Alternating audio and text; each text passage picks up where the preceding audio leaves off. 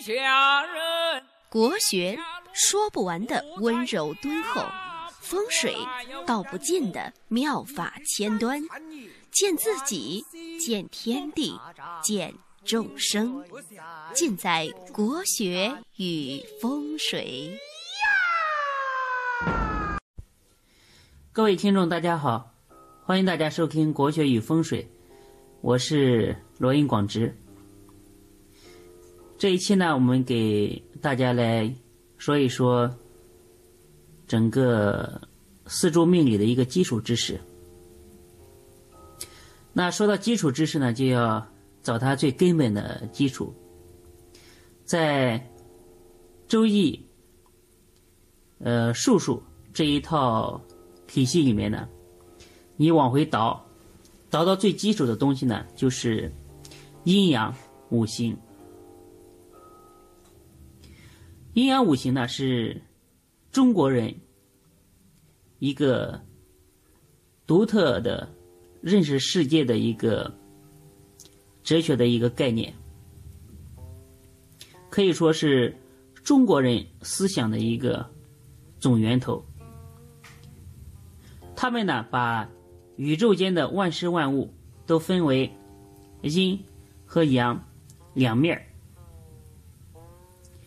那阳类呢，代表光明、向上、生长、正面、动能、热量、强壮的男、雄性这些类象；而阴类呢，代表黑暗的、向下的、死亡的、反面的。里面的静态的、冷冻的、弱小的、女性的、雌性的，就是万事万物都是负阴而抱阳，都是永远处在一个对立统一的呃这个体系当中。所以呢，为了解释这种自然现象的一种。归类，那古人呢就形成了这样一套属于我们中国人的一套独套、独独特的这一套阴阳的理论。那阴阳的理论呢，如果我们回溯，最早呢它是出现在《易传》当中，《易传》当中呢有一句话叫说：“一阴一阳之谓道也。”叫无极生太极，而太极呢生两仪。两仪生四象，四象生八卦，这些大家呢应该都是耳熟能详。而在《易经》的太极图呢，就是阴阳的总结和图腾。大家都知道，应该都见过这个太极图，就是阴阳鱼。现在韩国的那个地图呢，不是韩国的那个国旗，依然是一个。呃，八卦图。那古人呢认为，阴阳的实质它就是一种呃矛盾的对立的统一，它是一切事物的形成、变化、发展，一切事物的这些状态，也包括像佛家所讲的，佛家认为呢。世界的变化，万事万物的发展呢，都经过四个阶段，叫做成、住、灭、空这四个阶段。其实所有的这些哲学的一个万剑归宗呢，全在于阴阳二气的一个运动和转化。那这种运动的和转化呢，是按照一定的轨迹而运行。所以呢，阴阳学说是中国哲学思想的一个总纲。所以我们中国人啊，无论做什么事情，无论说话、做事、处事，永远讲究一阴一阳，永远想到好的，还要去评估坏的，而在。特别是在说话当中呢，讲了上就要讲下，讲了左一般要讲右，而且在我们古代的这些写的比较好的文章啊，都喜欢用对仗这种结构，像中国的对联，这都是我们中国人的独创。为什么我们喜欢用这种对仗、对联这种结构，会形成这样一种文章呢？就是因为我们的思想的源头是阴阳这个哲学的一种崇拜和理念。那阴阳学说呢，在中国应用呢是非常广泛的，在古代的易经八卦。占卜、星象、堪舆、呃中医、命理、相术，也就是我们常说的山医命相卜，其实他们的核心理论呢，都是阴阳学说。那有了阴阳学说之后呢，又有一个很伟大的一个发明，就是五行学说。那五行学说呢，是继阴阳学说之后呢，古人的又一种认识、观察客观世界的一种哲学的观念。那古人认为，天地万物都是由金、水、木、火、土这五种物质构成的，而自然界呢，各种事物的现象的一种发展变化，都是由这。五种不同属性的物质不断运动和相互作用的一个结果。其实我们所说的这个金、水、木、火、土这五种物质，它呢在上可以把它归结为五种气。其实最重要的还是一种。气的一种存在方式，就是在春天的时候，大家可以明显的感觉到一种温暖、一种生发、一种向上的一种气势，而这种气势呢，其实就是一种木气，我们称之为木。而在夏天呢，你就会明显的感觉到一种。热，一种燥，呃，一种温度很高的一种气，这种气呢，其实一种火气。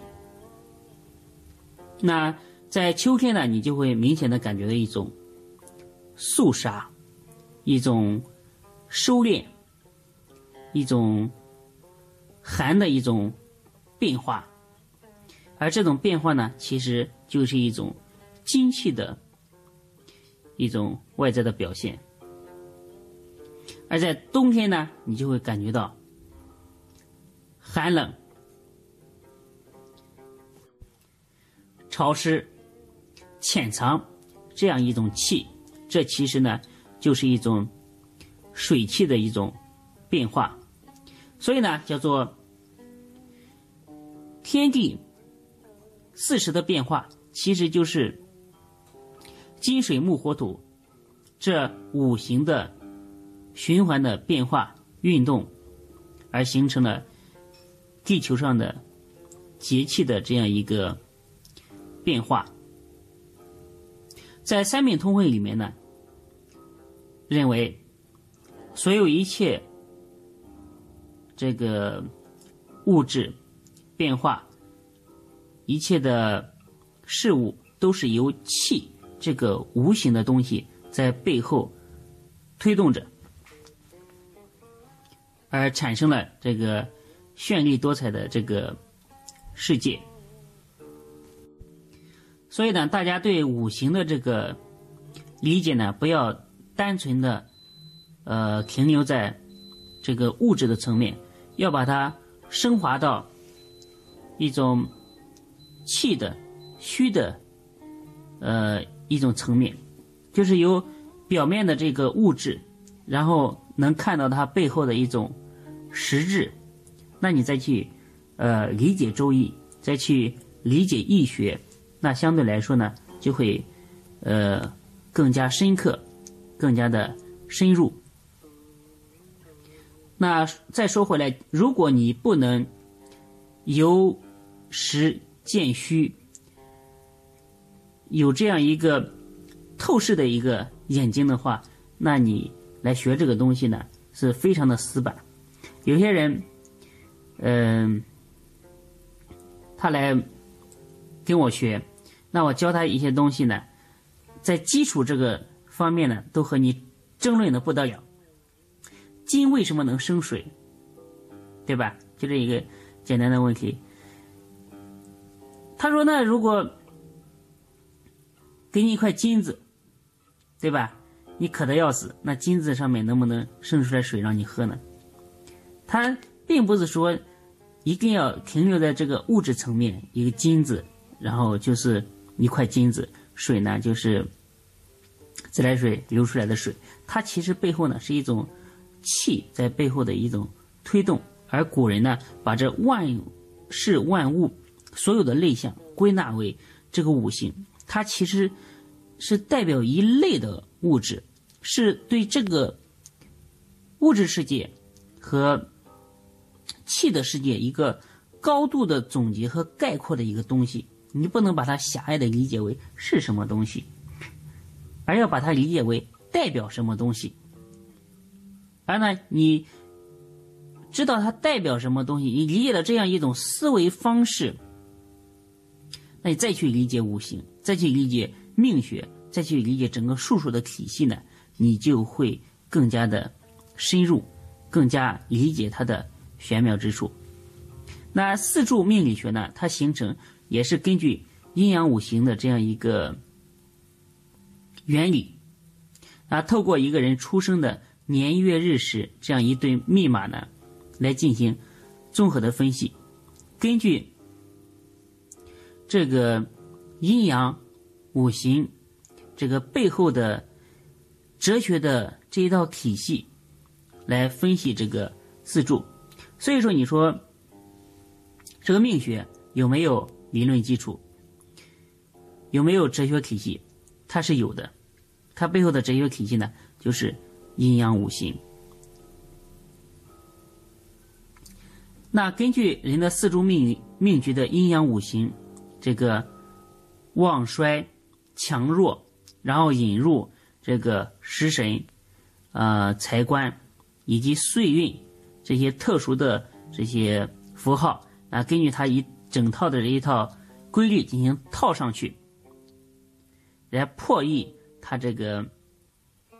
八字的这样一个密码，然后根据这个密码呢，可以为你这样一个人设计一套最完善的一个后天的生存方式。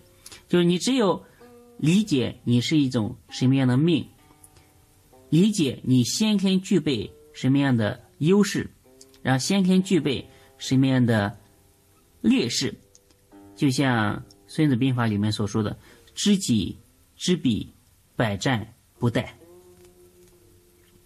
所以呢，易学说，这个易学如果不能让人趋吉避凶，那圣人作易，那有什么用呢？那今天呢，就给大家说到这里，希望大家呢可以更深入的理解何为阴阳，何为五行，从它表面的这样一个物质层面，看到它背后的一种能量的一种。推动，今天你只要记住这一句话，我告诉你，今天你就没有白学。那今天呢，我们就讲到这里，我们下期再会，谢谢各位。